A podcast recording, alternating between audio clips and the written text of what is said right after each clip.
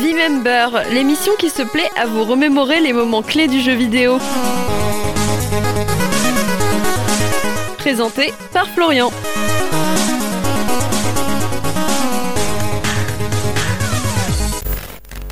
Pour l'épisode d'aujourd'hui, je vous propose d'aller jeter un coup d'œil du côté des ordinateurs personnels avec l'une des toutes premières pépites du studio Lucasfilm Games, Maniac Mansion, sorti en 1987 sur Commodore 64 et Apple II.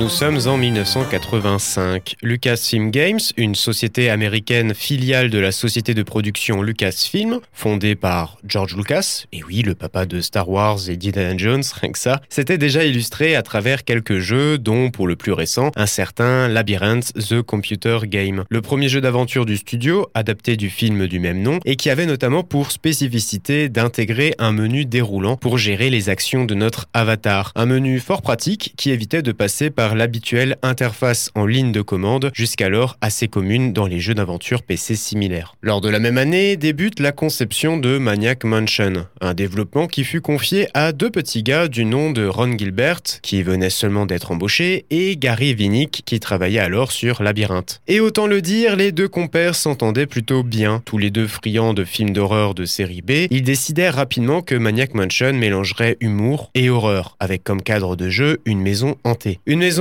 dont le design fut très fortement inspiré par le bâtiment de Lucasfilms Games dans lequel l'équipe travaillait alors. Certaines pièces du bâtiment allant même jusqu'à être directement transposées, comme la bibliothèque avec son escalier en spirale ou encore une pièce contenant un écran géant ainsi qu'un piano. Concernant la trame du jeu, elle nous propose d'incarner un groupe d'amis à la recherche de l'une de ses membres, qui aurait prétendument été kidnappé par un certain Dr Fred, résident d'un terrifiant manoir dans lequel notre groupe va alors devoir s'introduire.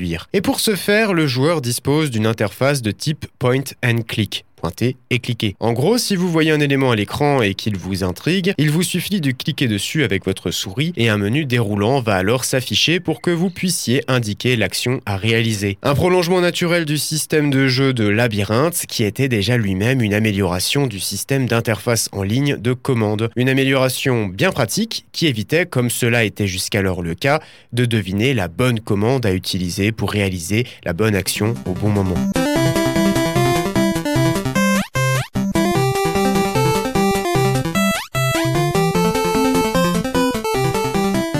Une mécanique très importante du jeu consistait à choisir les membres de l'équipe avec lesquels on allait souhaiter jouer. L'équipe étant à la base composée de 6 personnes, il allait alors falloir choisir deux individus en plus de celui qui nous était imposé, Dave, pour retrouver la fameuse membre disparue. Chacun des individus ayant une capacité qui lui était propre. Ainsi, Sid et Razor peuvent jouer d'un instrument, tandis que Bernard peut réparer des appareils. Une mécanique très intéressante en théorie, mais qui devint rapidement très casse-tête à programmer puisque l'intégralité du jeu se devait de pouvoir être effectuée, et ce, qu'importe la sélection de personnages réalisée par le joueur. Un accomplissement d'ailleurs récompensé par ni plus ni moins que 5 fins différentes, suivant les personnages sélectionnés, mais aussi et surtout des personnages ayant survécu, les différents habitants du manoir étant de véritables menaces pour le joueur peu aguerri, et un game over se déclenchant si tous les membres de l'équipe étaient décimés.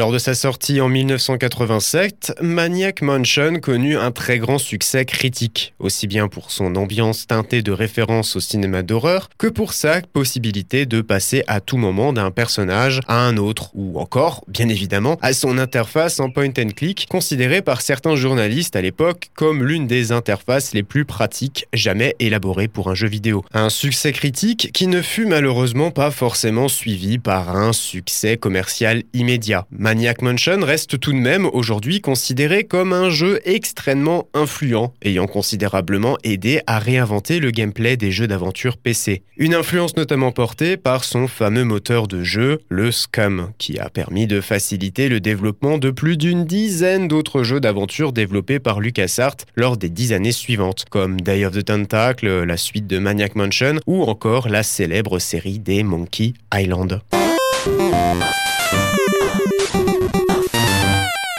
C'était V-Member, l'émission qui se plaît à vous remémorer les moments clés du jeu vidéo. Rendez-vous au prochain épisode pour un nouveau bain de nostalgie teinté de culture vidéoludique. Prenez soin de vous.